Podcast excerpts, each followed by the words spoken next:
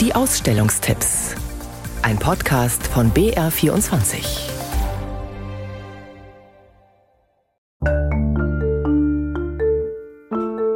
Herlinde Kölbel ist eine der ganz großen deutschen Fotografinnen. Vor allem für Gesichter hat sich die 1939 im schwäbischen Lindau geborene Künstlerin mit den roten Locken interessiert.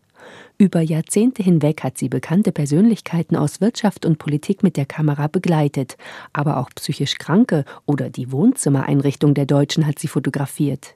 Die frühere Bundeskanzlerin Angela Merkel etwa hat Herlinde Kölbel über einen Zeitraum von 30 Jahren immer wieder vor ihrer Kameralinse gehabt. Die entstandenen Porträts waren stets nüchtern, klassisch, schwarz-weiß.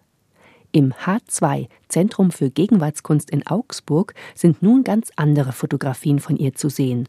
Blüten, Blattwerk, Früchte, 120 Fotos, die ganz nah rangehen, groß aufgezogen sind und kräftige Farben zeigen. Ich habe die Welt für viele Projekte bereist und ich habe natürlich neben den Menschen immer auch mein zweites Auge auf die Natur gesetzt. Und somit sind Bilder aus ganz, ganz vielen Ländern dabei. Und ich war jetzt gerade im November noch für eine Ausstellungseröffnung in Japan und habe dort auch wieder wunderschöne Motive entdeckt.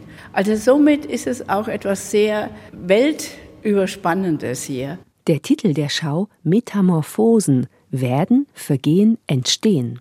Es geht um den Kreislauf des Lebens, und dazu gehören auch verwelkende Blüten oder faulende Äpfel, die unter einer Schicht Herbstlaub hervorlugen.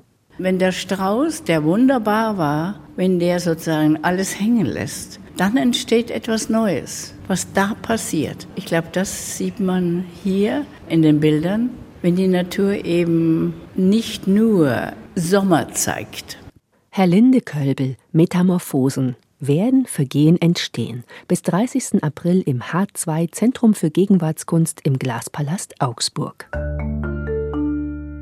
Eine bedeutende Fotografin war auch die 1923 in Graz geborene Inge Morath. Ab den 50er Jahren arbeitete sie in Paris für die renommierte Fotoagentur Magnum, als erste Frau überhaupt. Später heiratete sie den amerikanischen Schriftsteller Arthur Miller und lebte mit ihm in New York. Vor allem aber reiste Inge Morath viel nach Russland, China und den Iran, eine damals für viele Menschen noch völlig unbekannte Welt. Immer lernte sie dabei die Landessprache, um nicht nur auf den Auslöser ihrer Kamera zu drücken, sondern dabei auch den Charakter der Menschen einzufangen. Das ist die Qualität der Porträts von Inge Morath. Die sind nicht inszeniert. Sie ist geduldig, sie wartet, sie verbringt Zeit mit den Protagonisten.